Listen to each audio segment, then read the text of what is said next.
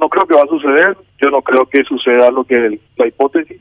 En el tren de las conjeturas, la hipótesis y las posibilidades pueden ser muchas, variadas y múltiples.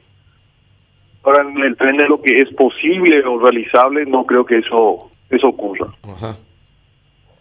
¿Y la posición del procurador cuál va a ser eh, mañana? La posición es, por supuesto, que la es la de rechazo. El, el doctor Ríos Ábalos no puede regresar a ser ministro de la Corte. Hay una resolución en la cual fue cesado. Las causas están identificadas, bien identificadas, y se ha cumplido con todo el proceso, se le ha otorgado las garantías suficientes para ejercer su defensa y posteriormente la Cámara de Senadores, en uso de sus atribuciones, las que le confiere la Constitución en el artículo 225, ha obrado y ha decidido cesarlo en el cargo. Eso está muy claro. Nosotros, la Procuraduría defiende esa tesis y se reafirma en que eso debe continuar.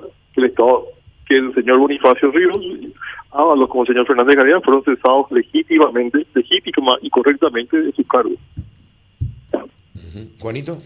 Sí, justamente, eh, señor procurador, eh, materialmente es imposible pensar que él retome sus actividades como ministro de la Corte, como él en principio argumentaba, pero ahí está la aparición de la posibilidad de una especie de compensación por parte del Estado paraguayo. Eh, ¿Eso también incluye en su rechazo, en su estrategia de defensa? Todo el Paraguay, el Paraguay rechaza todo, ¿verdad? El Paraguay rechaza que deba ser compensado. El Paraguay parte de la base de que todo esto se ajustó a derecho de que la Cámara de Senadores, tanto la Cámara de Diputados como la Cámara de Senadores, obraron conforme a la Constitución.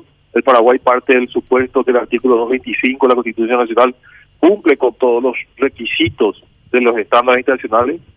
El Paraguay parte de la base que la ley cierto que el artículo 136 de la Constitución Nacional, si mal no recuerdo, establece que la Constitución es la ley suprema y ningún tratado ni ley estará por encima de la misma todo ello de esa, de esa premisa parte del Estado paraguayo. Entonces el Estado paraguayo rechaza esa, esa situación. Bueno, pero en, y, qué pasaría en el caso de que, eh, hipotéticamente hablando, en el hipotético caso... Carlos, vamos a esperar que, que, salga el fallo y hablaremos en, más que sobre hipótesis, sobre realidades. Yo creo que en este momento lo que tenemos que hablar es de cómo está el trámite del proceso, de lo que hoy vamos a realizar y bueno, vamos a esperar que, que surja, también vamos a presentar los alegatos, vamos a presentar, vamos a escuchar qué es lo que ellos dicen, después vamos a presentar los alegatos escritos y posteriormente va a salir la sentencia. Ahí recién vamos a hablar de las hipótesis de lo que podría ser, lo que no, lo que es o lo que no es. ¿Y hoy qué se presentan los testigos, doctor? Hoy todos son conjeturas.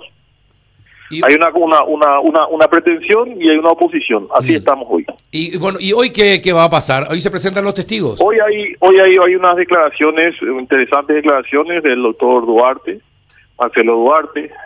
Hay unas declaraciones en la prueba pericial del, del doctor Jorge Amaya, también del y del doctor eh, Cosillo son ah. esas, son las declaraciones que hoy se van a producir. Ah, bueno. Todas ellas muy interesantes y vamos a, vamos a atender y vamos a ver cómo se sigue desarrollando el juicio. Ajá. Y mañana usted tiene que presentar su alegato final. Mañana se presentarán los alegatos finales, también ellos, también las víctimas, representantes de las víctimas y bueno, y terminará el, el proceso del juicio mismo.